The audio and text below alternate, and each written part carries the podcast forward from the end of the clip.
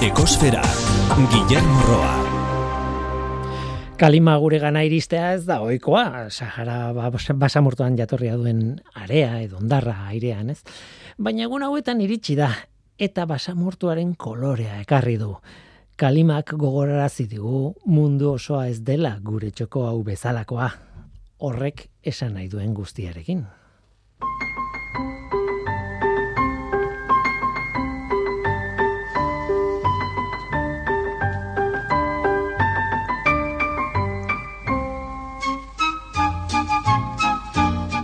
Kaixo denoi ongitorri kosferara, zaila da ados jartzea. Arazo orokor bat dagoenean, herrialde guztiei eragiten dien arazo bat alegia, soluzio bakarra denok elkarrekin lan egitea da. Kontua da herrialde guztiek jabetu behar direla arazo horretaz edo arazo bat dagoela, eta hori zaila da. Dena den, badirudi plastikoaren ondakinen kasuan, bide honetik hasi garela badirudi negoziak eta kasteko beharra onartu dutela denek. Edo bintzat berreun herrialdek onartu dute premia hori badagoela, eta plastikoari buruzko hitzarmen bat sinatzeko bidearen lehen urratsak eman direla. Nazio batuetako ingurumen batzarrak, ingurumen programaren barruan, bilera bat egin zuen Nairobin, kongresu bat, eta arazoaren hitzarmenari buruzko lehen erabaki baten berri argitaratu dute. Zerriborra bada, baina esare, esaerak dioen moduan, bidea egiteko lehen urratsa ezinbestekoa da. Dokumentuaren hasiera onartze testu bat da besterik ez. Besteak beste onartzen da plastikoen arazoak mikroplastikoen arazoa arekin batera dakarrela. Eta espreski aipatzen du mikro, eh, barkatu, plastikoen poluzioak itxasoko ekosistemetan izan daitekela, izan dezakela eragina. E, lehen urratsa, besterik ez. Baina ondo dago, bueno, kontua da ez dakigula asko oraindik plastikoek eragindako kutsadurari buruz. Ez dak, badakigu hor dagoela, baina ez dakigu nolako efektua duen habitat batean, ez dakigu habitat guztietan efektu bera ote duen ala ez, ez dakigu ere bizidunen eunetan duen efektua zein den, eta jatorriari buruz ere zalantzak daude. Guk publiko orokorrak plastikozko poltsak eta horrelakoak direla uste dugu, eta zati handi batean badira, baina adibidez susmatzen dute arropatik askatutako mikroplastikoak ugariagoak direla itsasoan eta arrantzaleen saretatik eta bestain bat tokitatik. Susmo hori baiestatzen bada, esan nahi du oso aspalditik ari garela mikroplastikoak itxasoratzen adibidez. Plastikozko poltsak gainera, gainera bili baino askoz lehenagotik.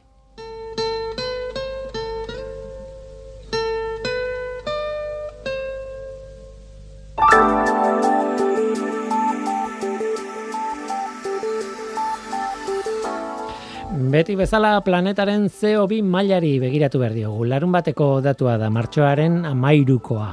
E, igandeko datua, barkatu. CO2-ren kontzentrazioa lareunda mesortzi koma irurogeita bederatzi ppm-koa da mauna loa sumendiaren behatokian neurtua.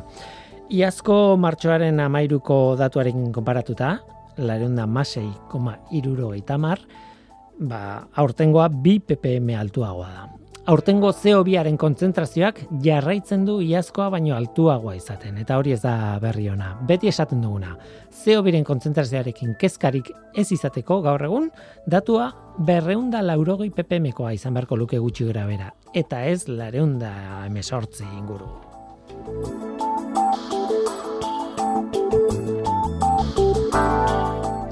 Gaurko saioa, aurreko asteko saioaren bigarren zati bat bezalakoa izan daiteke. Mm, aurreko astean txikispora izeneko protista baten aurkikuntzaz aritu ginen.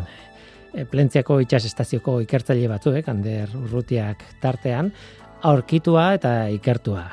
Mm, protista mikroorganismo bada, txiki txikia, zelula bakarrekoa gainera.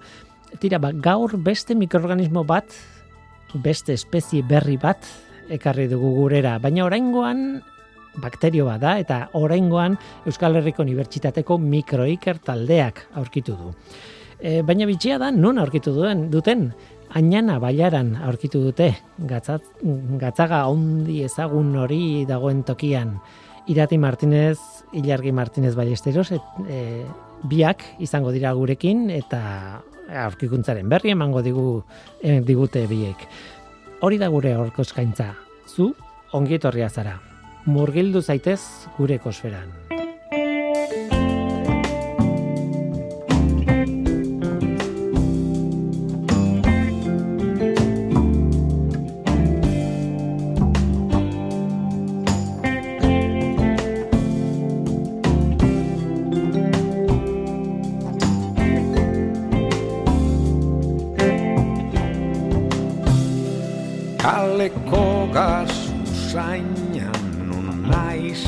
Sentitzen da abanako kaletan. Eta badiak ukresalarena eta sala eta kroketa txinuena. Eta kalepeko estoletakoa eta guagua baruko jendea eta kedarren eta kafesnearena eta automobilen kearena. Uaia pastela bezain goxua modiua bezain zoroa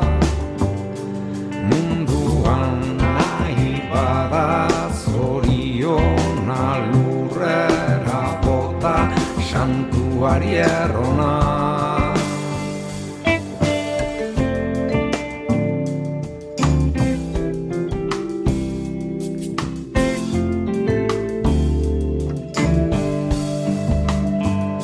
Eta itxas berarekin eldu oiden arrainien usaina.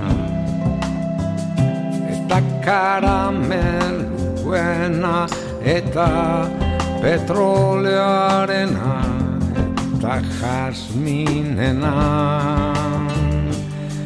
Guaia ba pastela bezain goxua moriua bezain zoroa. Munduan nahi bada zoriona lurrera. bota santuari errona. Eta karnaval konparsako danboro jolen izerdi bustiarena eta azukre toiarena eta bugain diren usainan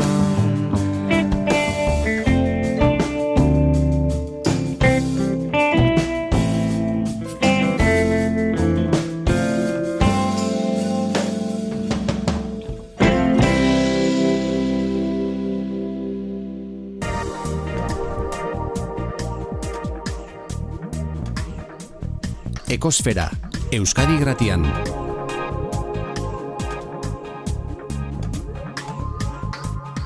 Ekosfera. Lehen esan dut, e, bitxia dia gauzak. E, joan den astean izan genuen hemen, e, bueno, e, plentziako itxas estazioko jendea, e, Ander Urrutia izeneko biologo batek, aurkitu zuelako protista berri, espezie berri bat eta gainera izen bitxea jarri zion txikispora. Aurkitu zuen ingalaterrako uretan, itsasoan eta protista hori gainera bizkarroi bada, e, bueno, krustazio txiki baten barruan bizi dana eta oso bitxia zen, oso elkarrizketa interesgarria izan zen, e, besteak beste protista hori bakarrik agertzen zelako e, maiatzean.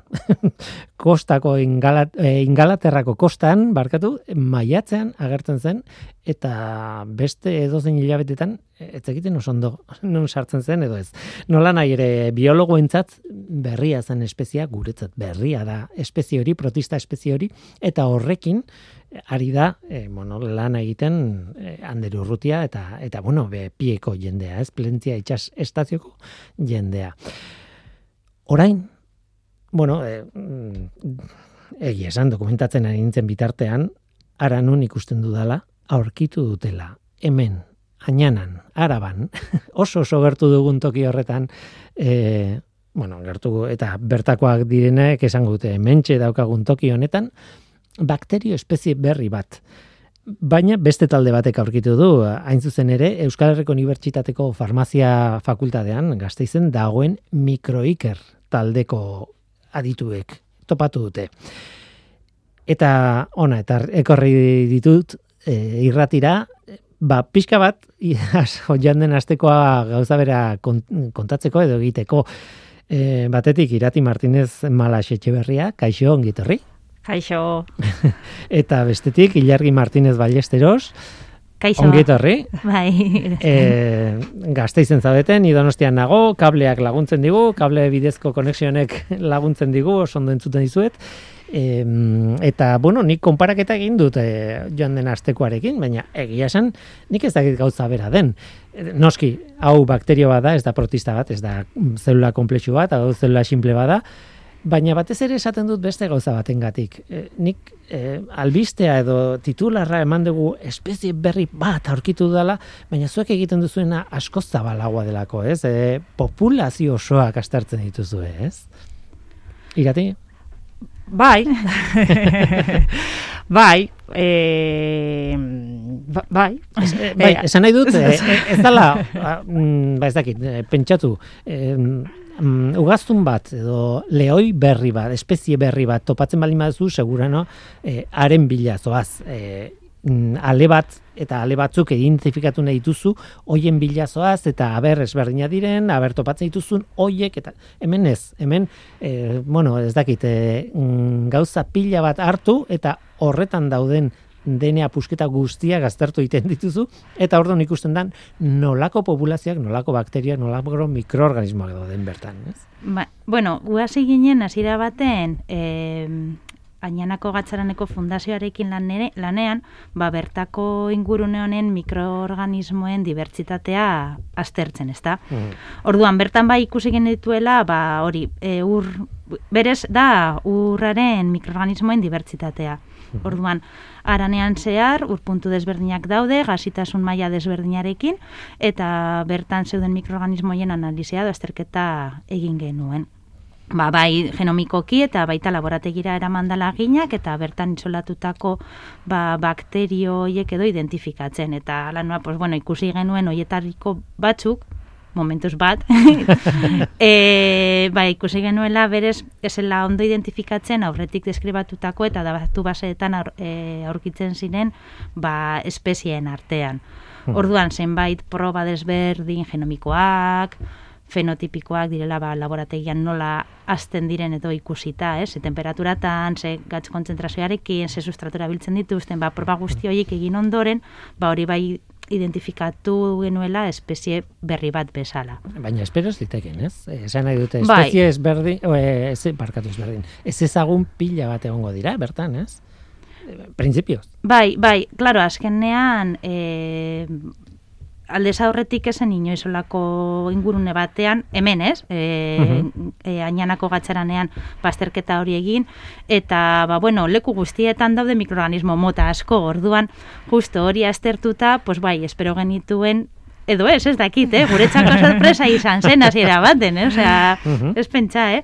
Eta bai ikusi genituela, ba hori, ba, mikroorganismo edo kasu honetan prokariota desberdinak daudela. Eta hori ohikoa da, eh? eta ingurune desberdinak aztertu eskero segurazki leku desberdin guzti horietan ba ere espezie desberdinak topatu daitezkela. Ez da raroa, ez da raroa. Hmm. Niri gustatuko litzaidake testu ingurua ematea ondo. Zen batetik gatzarana bat da, ezaguna da, gatzagagatik, eh, ainana, oso ikusgarria, oso polita gaina bizitatzeko, ba, aukera, bai, bai, aukera bai, baduzue, bai. pues bertara gerturatu zaitezte bai, bai. eta bizita egin. Oso interesgarria delako. Baina, claro, e, e, polita izateaz gain eta nahi duzuena, berezitasun bat dauka, biologikoa, eta da, gatza, hain zuzen ere, ez? E, bueno, ez daude espezie asko, asko, bueno, badaude asko, baina esan nahi dute, esagutzen dugun bizitza, bizia estandarra, bizi estandarrak, ez da mm, hain gatz e, maila altuan bizi normalean.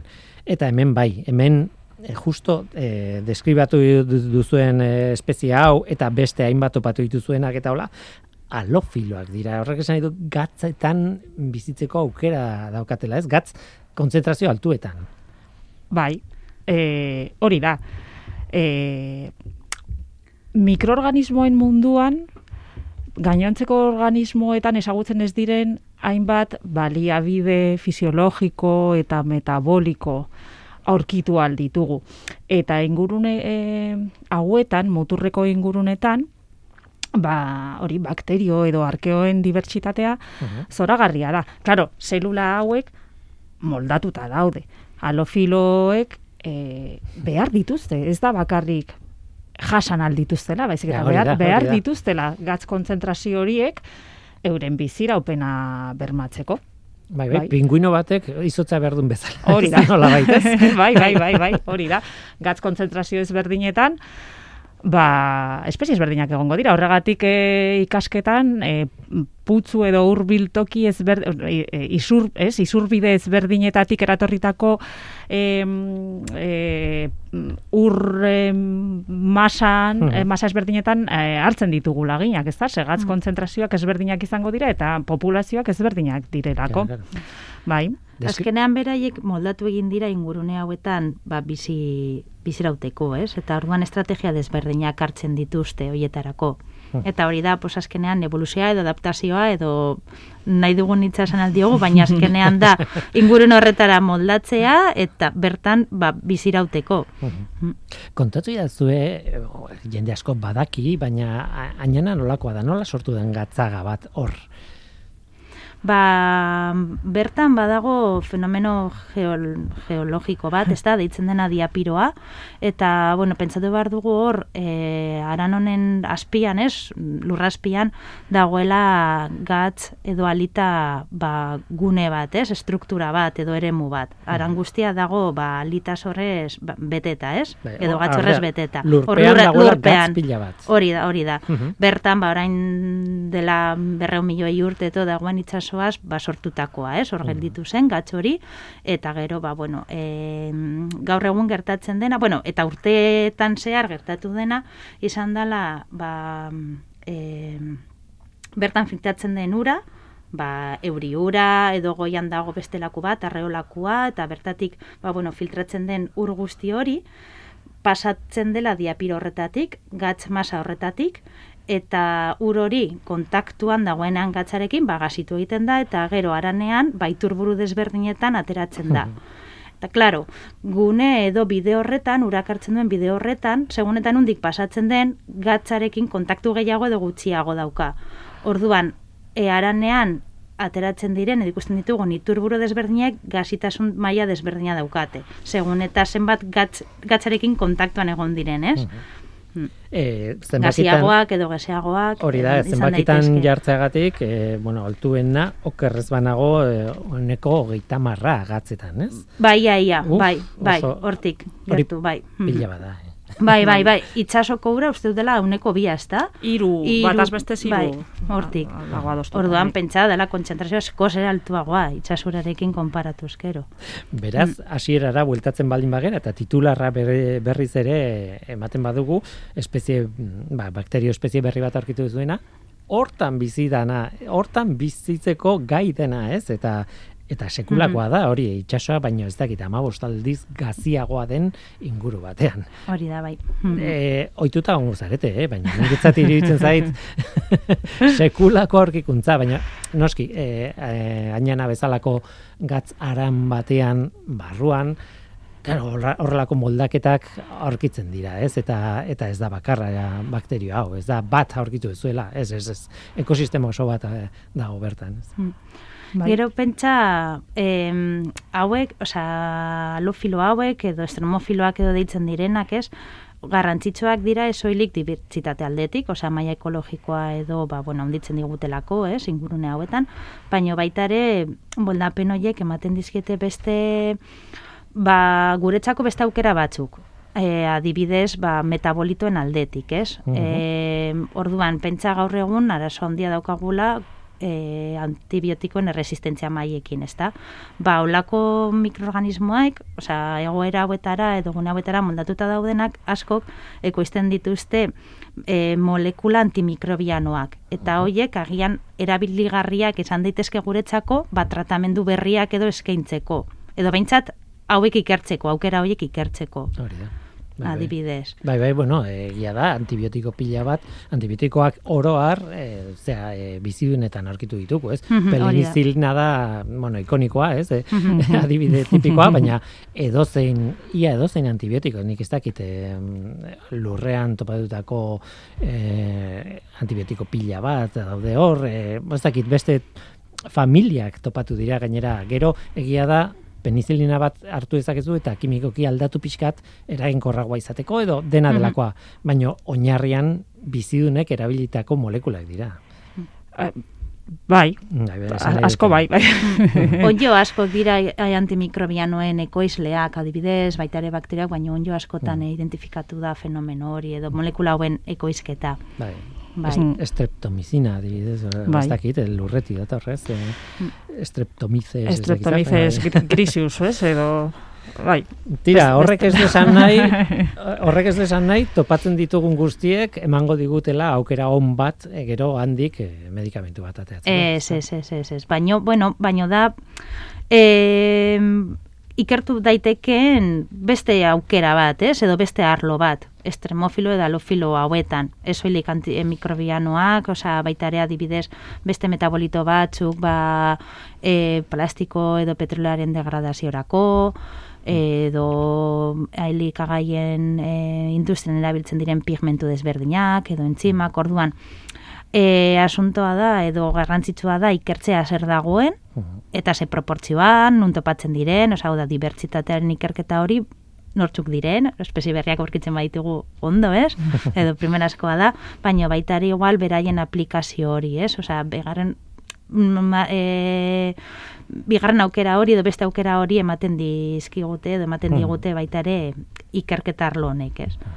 Utziazu esaten International Journal of Systematic eta and Evolutionary Microbiology aldizkari espezializatuan argitaratu dezuela, eh, bueno, ona titular bezala ekarri dugun eh, ikerketa honen emaitzak, eta eh, ez diogu jarri izena oraindik eh, eh, hemen programa hontan bakterioari, baino Alter Erythrobacter muriae.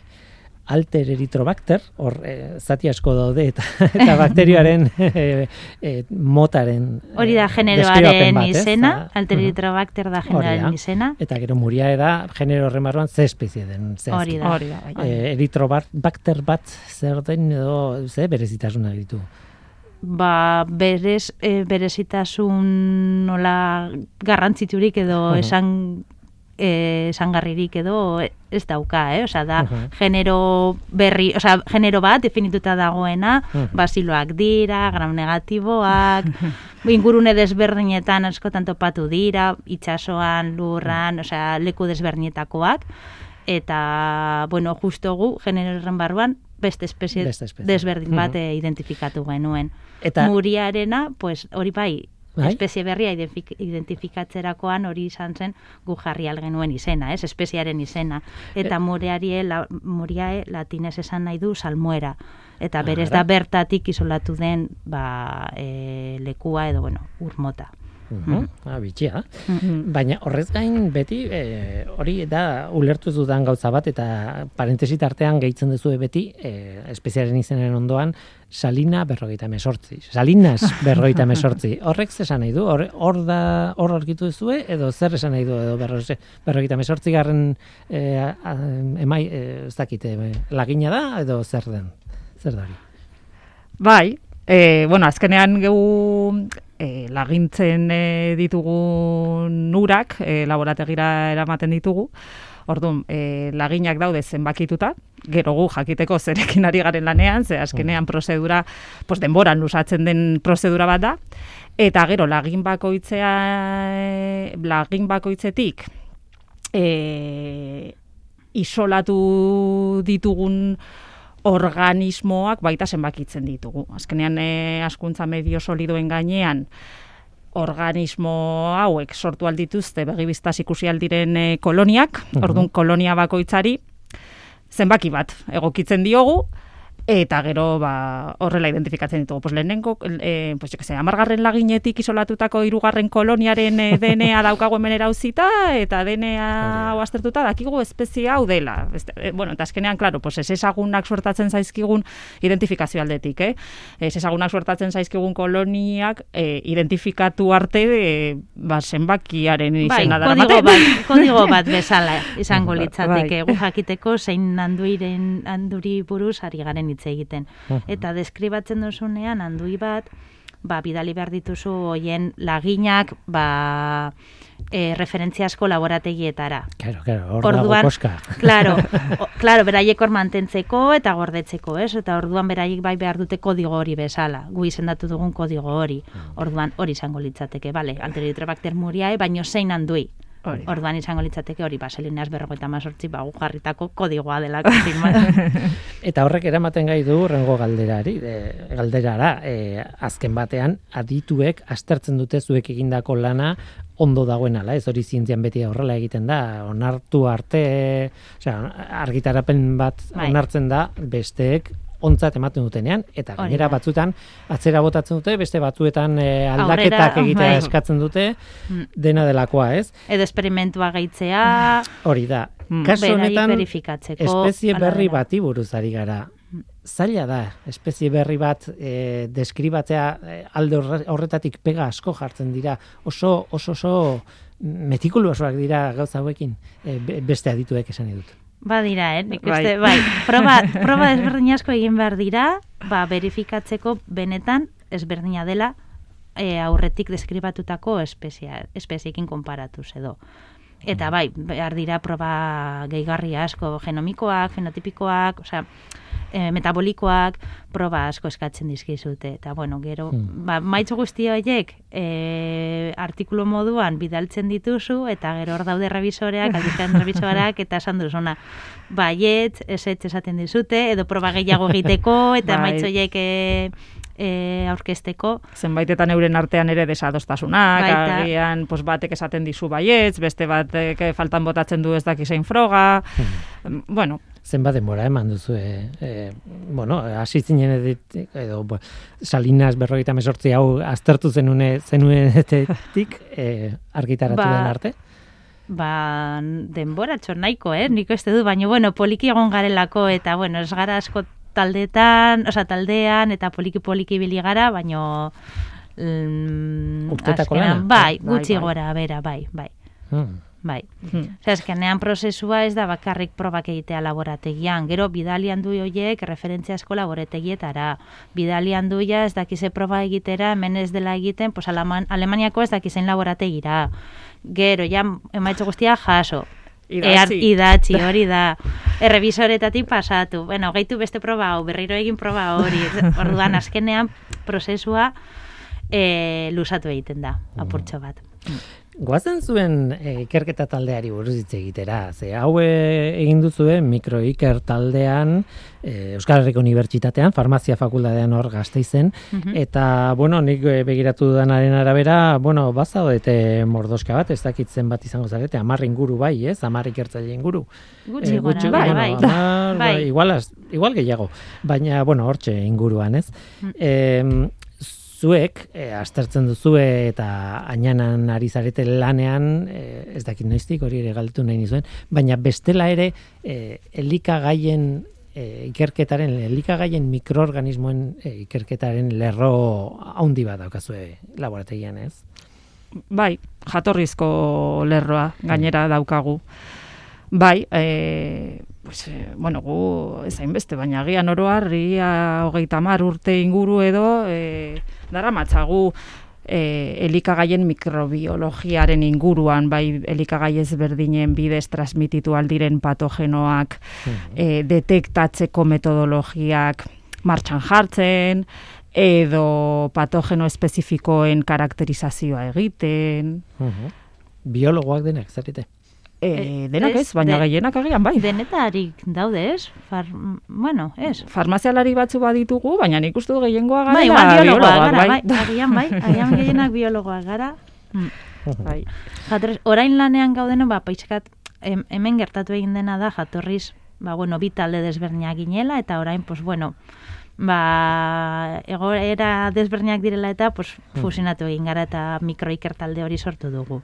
Orduan, ba, bueno, jatorriz bai egon direla bi talde horiek elikagaien mikrobiologian lanean, eta horrekin jarraitzen dugu gaur egun, baina baita ere berezik irati eta hori, pues, bueno, kliniko, arlo kliniko bat ere daukagu martxan, eta inguru giroko beste arlo hori, eh, salinaseko ikerketa horret, eh, horrekin batera. Mhm. E, toksikologiako e, ikerketarik egiten duzu, eh? Eh, Toxi- ez- ez- edo bakarrik mikrobia, bueno, bakarrik, barkatu, Eh, mi- mikrobianoa egiten duzu. Bai, Eh? egiten duguna da oroar da e, hiru, bueno, hiru e, eiarrik definitu dituen hiru lerro hoiek dauzkagu, baina metodologia da e, aman komunean dugun puntua. Ordun e, karakterizatzen ditugu e, mikroorganismo ezberdinak, e, genomikoki batez ere. Ordun e, bueno, pues e, e, lerro klinikoan egiten duguna da e, in, momentu puntualentan e, interesgarriak suertatu aldiren e, e, patogenoak e, egiten dugu lana elkarlanean e, UH gorritxuko mikrobiologoekin. Hortaz, Mhm. pues jo que se. E, gonokokoa, em, orain pues, ikusten ari gara e, resistentzien arazo nahiko daudela. Ba, guazen aztertzera isolatzen ditugun e, gonokokoak, aber zer, da, zer daukagun genomikoki edo daukagu arazo bat, e, pues bueno, e, arnaz bidetako infekzio kronikoak eragiten dituzten patogenoak tratatzeko bagoazen Mhm. aztertzera.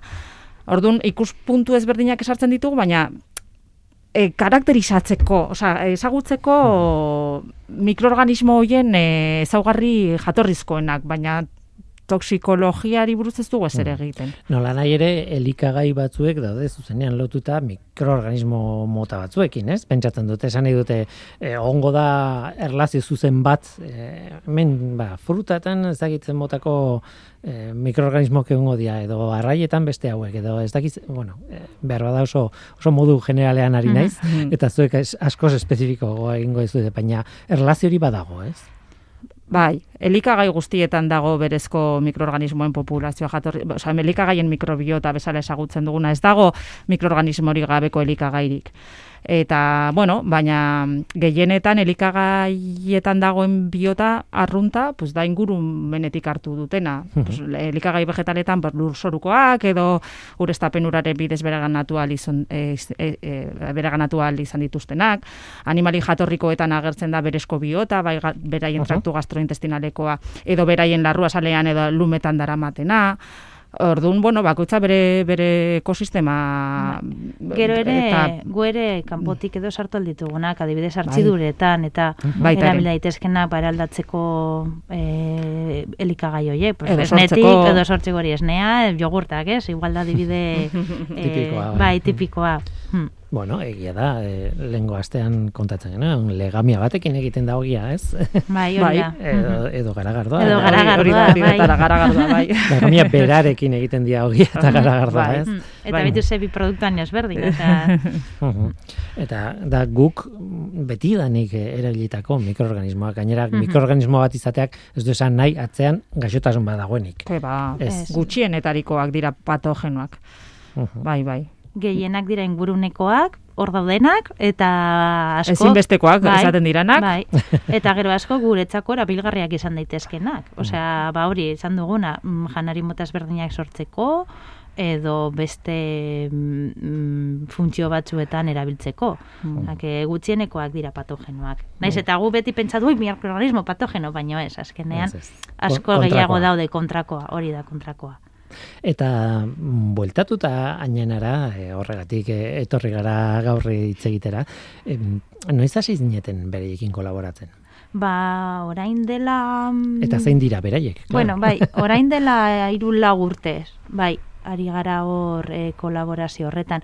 Eta berez, ba, daukagun konbenioan edo, EHUko e, talde desberdinak eta bertako fundazioarekin, e, ba, bueno, lan talde desberdinak gara, gu mikrobiologia arlo hori ikertzen dugu, baino ba daude beste batzu, ba hori hidrogeologoak, ba bertako diapiroaren sistema hori eta urraren antolaketa hori edo bidai horiek e, ikertzen dituztenak, baita ere arkeologoek, pues, bertan historio, historikoki, pues, bueno, e, arkeologia aldetik e, aurkikuntza asko edo egon dira, e, e, soziologoek edo kimikoek baita ere bereziki gatzaren propietate organoleptikoak eta kimikoak eta aztertzen, orduan lantalde desberdinak gara, ar, bakoitza arlo desberdinetan lanean, eta bueno, nik uste dut apurka-apurka baga daudela denon artean, ba, gatxaga honen inguruko, ba, bueno, badatu desberdinak ateratzen, Mhm. ez?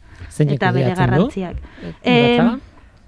No, kudeatu, e, bueno, fundazio edo Mhm. gatzara, e, ainanako fun, e, gatzaraneko fundazioa eta EHUkoen artean konbenio bat daukagu hor. Hmm. Eta galdera da, e, aztertu gabeko, ikertu gabeko esparru bada, esan nahi dute, mm, bueno, ja ez bakarrik ainanan, Mhm. e, ainanan ere bai, baina munduan e, gatzatan e, bizi diren mikrobioen edo mikroorganismoen e, biologia, aztertua da, edo oso ez ezaguna, edo nola dago esparrua. Az, e, ira, irakurtzen baduzu, bueno, zin, arlo de zientifikoan eta aldizkari zientifikoak eta artitulo guzti horiek, bai, badago mugimendu bat, eh? Osea, ikertzen dira, ikertzen dira, eta aurkitzen dituzu bibliografian e, gatzaga desberdinen mikroorganismoen dibertsitate horien azterketak, eh? Osea, nik uste dut arlo garrantzitsua dela, eremu garrantzitsuak, eta badaude talde desberdinak hoietan lanean, bai. Hmm. Munduan zehar gatzaga desberdinetan. Zenbateraino aztertzen. antzekoak, e, esan nahi dute hemengo gatzaga bat eta ez dakit nungo ba, Boliviako ez dakit. Ba, desberdinak dira, ez pentsa, eh? Osea, mikroorganismo motak aztertu eskero, osea, ikusten dira desberdintasunak, eta gero baitare egiten du asko zelako gatzaga den, adibidez, ez da berdina kontinentala, hau da, e, ga, e, ainanakoa bezala, osea, sortu dela, bertan dagoen gatz masa horre, horrekin, ez? Mhm. edo izatea e, ezakin nola zen. Itsasoko bai, uretatik, itxaso- ez? bai, hori da, justo itxa, momentu horretan itsasoko uretatik sartzen den ur hori aprobetsatu sortzen den gatza adibidez, edo bertan dagoen gatzaga hori. Desberdinak dira, zezu pentsa, e, gatzaren jatorria desberdina dela, edo urraren jatorria desberdina dela. Mhm. Orduan, claro, desberdintasunak ikusten dira mikrobiologia. Bueno, temperatura baita ez da, Claro. latitudearen arabera, Baita. ingurumeneko temperatura ezberdina da, eta horrek baita modulatuko du biota, bertako biota. Bai, bai, hori Bai, da. aitor- Orduan, bai, desberdinak dira, eh? Osea, ikusten dira desberdintasunak. Bai, nik aitortu behar dizuet, e, gatzaga hitza esaten dudanean, eta hemengoari buruz, eh, ari ez garenean, eh, burura etortu zaizkidena, zaizkidana haundienak, ospetsuenak, ba, Uyuni, ez, e, Bolivian, edo, edo estatu batuetan Utah, Salt Lake City da, Salt Lake. Bai, Salt, Salt Lake City. Eh, Ui, bai, bai. eh? Laku- Salt Lake City. Hori da. La, Bai. mm, Laku gaziaren Mm. iria da, beraz, hor ondoan laku gazi erraldoi badago. Mhm. Eta, baina, bueno, claro, e, mila gatzaga mila tokitan daude, ez? ez Bai, ez bai, askotan, bai, bai, bai. Ba, daude, ga- jatorri desberdinetakoak, hor daude bakoitzaren berezitasuna, eta baino eta hori desberdintasunak beraien artean. Mm. Tira, hala ere, e, gomendatzen dugu, ainana bisitatu, eh, benetan merezi du, oso oso polita da, oso oso Mm. polita da. Bai. ez dakite, Bai. Bertan ez? batez ere pues udagaraian gatzaren prozesua, ekoizpen prozesua dagoenean, hor dago paisai ba, Bai. pintoreskoena edo Mhm. Ikusgarriena dana hor aran guztia txuri txuria, ez?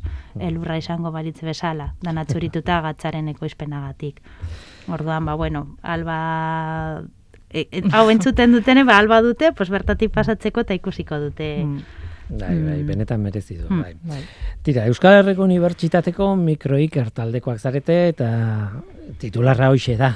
Es, Mhm. Bakterio espezie berri bat topatu duzuela ainanako gatz aranean hartutako lagin horietan. E, falta zait e, galdera bat botatzea eta da, betiko galdera. Ez dakit, nik, nik uste dut elkarrizketen manualean egiten den azkeneko galdera beti, da, eta hemendik aurrera zer, ez?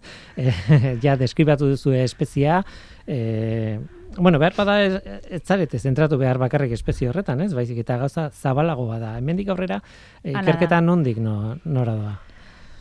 Ba, bueno, lerro honekin, e, pues, barzandako aguna jarraitu behar dugu, da beste hainbat isolamendu e, posiblek izango direnak beste espezie berriak, ba, e, baina ez bakarrik hori, ez? Izolatu ditugun mikroorganismo hauen e, potentzialtasuna aztertzen ari gara ere, ordun naiz eta deskribatutako mikroorganismoak izan, ba, gu, gure helburuen artean dago, ba, me, e, ekoizten dituzten metabolito hoiek aztertzea, ez guztiak ez, baina bueno, baina alditugunak bai, eta martxan ditugu hainbat froga, ba, isolatutako mikroorganismo hauek ba, patogenoak diren beste mikroorganismoen aurrean jarrita, askuntza berdinean, ba, ikustea ber hori, e, zeo zer, e, toksikoa suertatzen zaiena besteei topaten dugun.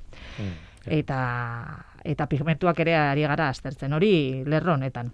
Hmm. Eta besteetan, pues bueno, pues, pues beste... Bai, egia da, ate bat irekitzen dela eta oso esparru zabala da batzean. Bo, oso... Egon gaitezkemen urteak. bai, Osea, bai. zezkenean, azten zara hmm. gauza batekin eta ideia batekin eta azten zarenean lanean eta emaitzak aztertzen eta ikusten, ba, esan dakoa, hori, zabaltzen zaizkizula date eta bide desberdinak, orduan, egindako, ba, urte hauetan, egindako ba ikerketa hoiek erabilita, pues oraingoan daukagu edo mendik aurrea dauzkagu mila gauza egiteko. Ba, bai, bai. Eskuak falta zaizkigu. Bai. Eta diru apurtxo bat ere, eh? Deialdi bat egingo dugu, baina jendea baino gehiago dirua, beharko da, ez? Gero bai. jendea etorriko da, dirua baldin badago. Hori da. Tira, ba, alter eritrobacter muriae hori izan da gure aitzakia zuekin hitz egiteko, e, mikroik ertaldea ezagutzeko Euskal Herriko Unibertsitateko tal, ikerketa taldea, farmazia fakultatean, gazteizen, baina, bueno, e, aitzakitik aurrera, ba, ezagutuko, ezagutu zaituztegu pixka bat gehiago, eta oh. gomidatu nahi dizuet e, beste zerbait daukazuenean berriz ere bueltatzeko eta hitz egingo dugu zuen bai. lanari buruz eta bai, eta kontu bai. hauei buruz. Eskerrik asko zuria aukera hau emateko bai. emategatik, ez? Bai. behintzat gure lana pixkate aurkezteko, ez? Jendeari. Bai, Bestela gelditzen da egian laborategian hor, ez? Bai. Eta ba bueno, Egia da, hauek... izkuta, izkutuan gelditzen dela batzuetan, eh? bai, lan bai. ikaragarri hau. Eskerrak titular batzen utela oraingoan eta horri esker hementzatela. Mm. Irati Martinez, Malasitxe Berria eta Ilargi Martinez Ballesteros, eskerrik asko biei. Eskerrik asko zuri, Guillermo.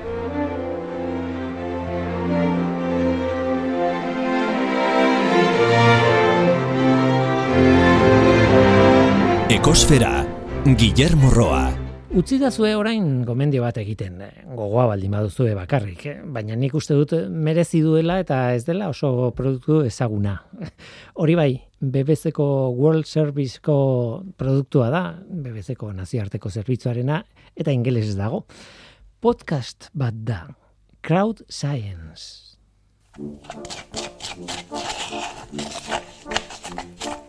You're listening to Crowd Science from the BBC World Service, the show powered by your curiosity and questions. I'm Marnie Chester. Crowd Science entzuten ari zara, zure jakin minak eta zure galderek gidatutako programa bat. E, horrela dio eta horrela da, azken batean kapitulu guztiak entzuleek bidalitako galderetatik abiatuta egiten bai dituzte. Galdera interesgarri bat, kapitulu bat, hori da planteamendua hogeita bost minutu inguruko kapituluak dira, eta benetan, batzuetan hasierako galdera benetan bitxia, harrigarria da, edo inoiz pentsatu ez duzuna. Abia puntu oso originala izaten da. Gaurkoan, bueno, ez beti, baina askotan bai.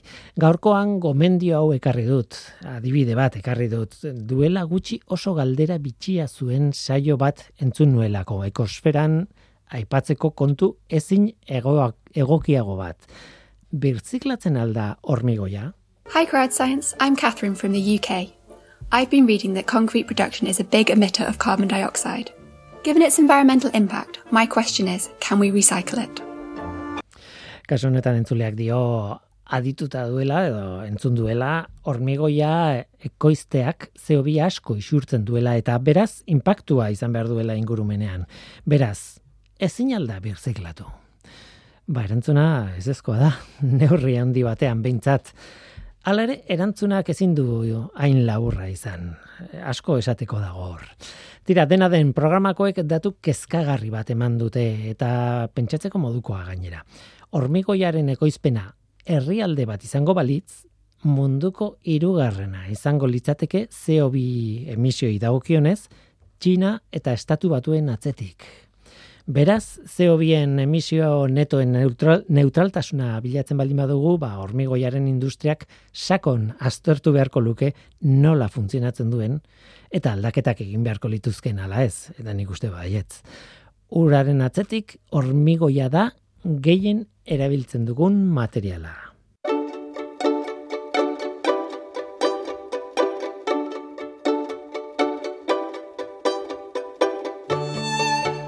Hormigoia nahazte bat da. Zementua, harritxoak edo area edo dena delakoa, eta ura.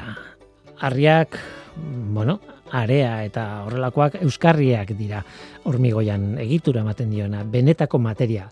Eta zementua da horre guztiari eusten dion elementua, itxasgarria azken batean. Eta izue, Horren ondorioz, hormigoia material zoragarria da, eraikuntzarako. Batzuetan, altzairuzko barrak ditu barruan txertatuta, hormigoi armatua ditzen dena, edo beste mota batzutako osagaiak. Eta horri guztiari esker ditugu, ditugun etxeak eta eraikuntza, komatxoen artean, modernoak, ez? Azkeneko eun urtetan edo erabili dugu. Ez zaio ez zerkendu behar. Hormigoia oso material ona da, Baina arazoak ere bai, ekartzen ditu, eta arazoetako bat ingurumen arazoa da. Oso modu simple batean deskribatu dut hormigoia, baina esan behar da mineral asko sartzen direla eta sortzen direla hormigoia egiteko prozesuan. Besteak beste ur molekulak integratzen ditugu, txertatzen ditugu hasierako osagaien egitura geologikoan eta horregatik prozesu horretan gogortzen da hormigoia eta hormigoi gogor gogorra eratzen da. Eta hori egiteko prozesu asko daude tartean implikatuta. Adibidez, kareharria mila gradutan berotu behar izaten da. Beroketoa horretan emititzen da CO2 atmosferara. Eta ez horretan bakarrik. E, gainera, kontuan hartu behar da, ba, bueno, e, kareharriak bera karbonato bat izan da, ba, berotzen zunean CO2 emitituko duela bai ala bai, hori ezin da aldatu. Hormigoia egiteko urrats askok emititzen dute CO2 gehiago edo gutxiago, baina oinarrian urrats asko edo denek emititzen dute CO2 modu bakar modu batera edo bestera. Beraz, entzulearen galdera oso proposa da. Hormigoia egin beharrean ezin aldugu birtzeklatu. Hormigoia ezin da berzeklatu. E, bueno, baina neurri batean berrera bil daiteke edo nahi baduzue hau hitzekin jolastea da, baina nolabait berzikla daiteke. Zati batzuk erabili daitezke ba harri txikien moduan txikitu ondoren. Baina baina badakigu hormigoi zaharra ez dela egin berria bezainona ez mm, egin berria bezain erresistentea. Eta, karo, kaso askotan ezin dugu arriskua hartu egitura batzuk egiten direnean. Baina horixe, neurri batean eta segun zertarako, bai, berrebra daiteke txikitutako hormigo izarra. Kontu delikatua da, jakin behar da non sartzen den, segurtasuna tartean sartzen delako. Beste kontu bada eraikuntza zatiak berrera biltzea, hori ere posible da moduluka erabilt, e, eraiki direnean esate baterako. Ideia asko dago bideo horretan. Eta jakina, eraikuntzara begira ez dauden beste aplikazio asko ere izan ditzake hormigo izarrak. Baina hori etzen hasierako planteamendua alegia hormigoia birziklatzearen kontu honetan e, aipatzeko moduko gauza bat. Hormigoia birziklatzea. Kontuz, beste material, material batzuk erabili beharko bagenitu, okerragoa izango litzateke ingurumenerako. Altzairu egiteak adibidez, CO2 gehiago isurtzen du. Eta egurrezko etxeak egiteak, edo arrizkoak, eh, bueno, material bakoitzak berezko arazoak ditu.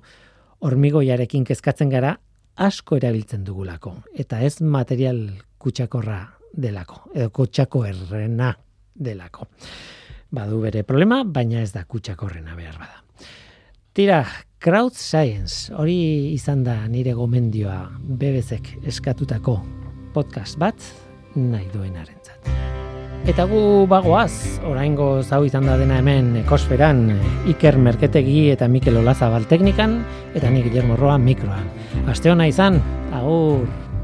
I got my back to the sun cause the light is too I can see what everybody in the world is up against. Can't turn back, you can't come back. Sometimes we push too far. One day you'll open up your eyes and you'll see where we are. Sugar baby, get on down the road. You ain't got no brains, no how. You went years without me, might as well keep going now.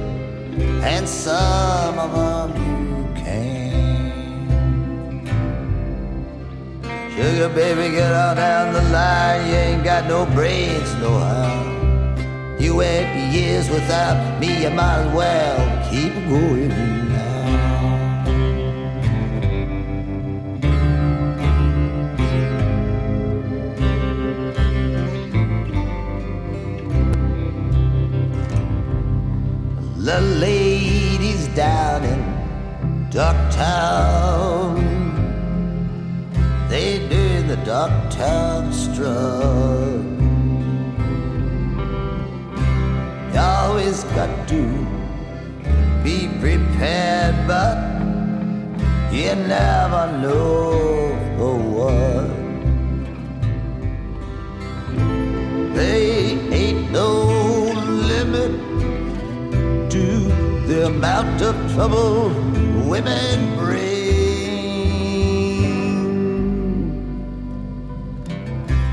Love is pleasing. Love is teasing. Love not an evil thing. Sugar baby, get on down the road. You ain't got no brains, no how. You went years without me, might as well keep going now.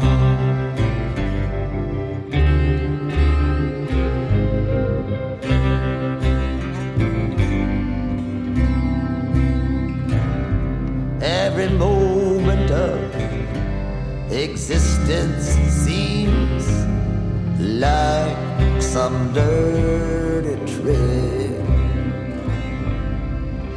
Happiness can come suddenly and leave just as quick. Any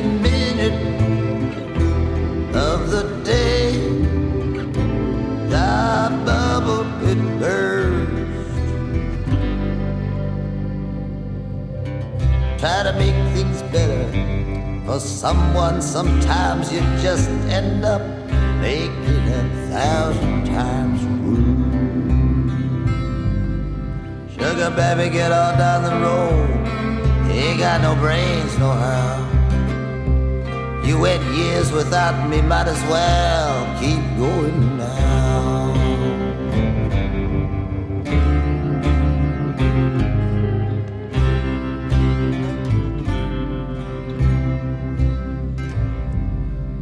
your charms have broken many a heart, and mine is surely one. You got a way of tearing a world apart. Love, see what you've done. Just as sure as we're living you're born. Look up, look up, seek your maker, for Gabriel blues his horn. Sugar baby, get on down the line, it ain't got no sense no how. You went years without me, might as well keep going